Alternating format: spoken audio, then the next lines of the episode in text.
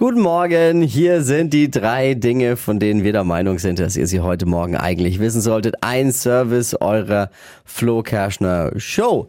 RTL hat inzwischen alle Abstimmungsergebnisse des Dschungelcamps veröffentlicht. Da war ja gestern das große Wiedersehen äh, im Dschungel, der, der Dschungelstars. Wobei, ich weiß gar nicht, woran es liegt. Entweder bin ich wirklich alt geworden jetzt oder warum weiß ich jetzt schon nicht mehr, wer die Kandidaten eigentlich sind. Ich schon wieder vergessen.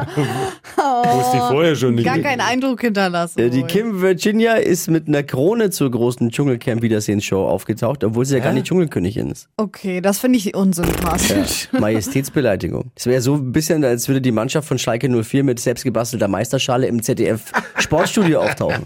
So ein bisschen wäre es so. Auf jeden Fall kamen da die Abstimmungsergebnisse jetzt raus und äh, jetzt wird das Ganze natürlich noch von den Wahlbeobachtern der UN begutachtet und dann geguckt, ob es auch so passt. Lucy hat mit großem Vorsprung vor Leila gewonnen. Und äh, Lucy hat aber erst an Tag 12 die Führung im Zuschauervoting übernommen. Ich glaube, da ist den Fans von 24 Tim das Taschengeld ausgegangen. Ne? da war dann der Führungswechsel.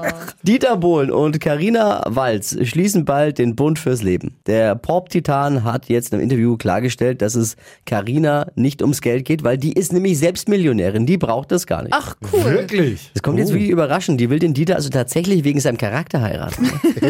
Ernsthaft? Paris sagt den Stadtgeländewagen den Kampf an. Es gab eine Bürgerbefragung und da kam raus, ja, wollen die. Deswegen muss man jetzt dann in Paris mehr Parkgebühren für ein SUV zahlen. Oh. Von 6 auf 18 Euro pro Stunde wird der verdreifacht. 18 Euro, die könnte man in Paris echt viel besser ausgeben, zum Beispiel im Restaurant für ein kleines Wasser. Das waren sie, die drei Dinge, von denen wir der Meinung sind, dass ihr sie heute Morgen eigentlich wissen solltet. Ein Service eurer Flo Kerschner Show. Ready für den Dienstag? Yes. Ready, Schlappe aufs Pedal. Wer für 120 Euro tankt, der kann auch für 18 Euro parken, ne?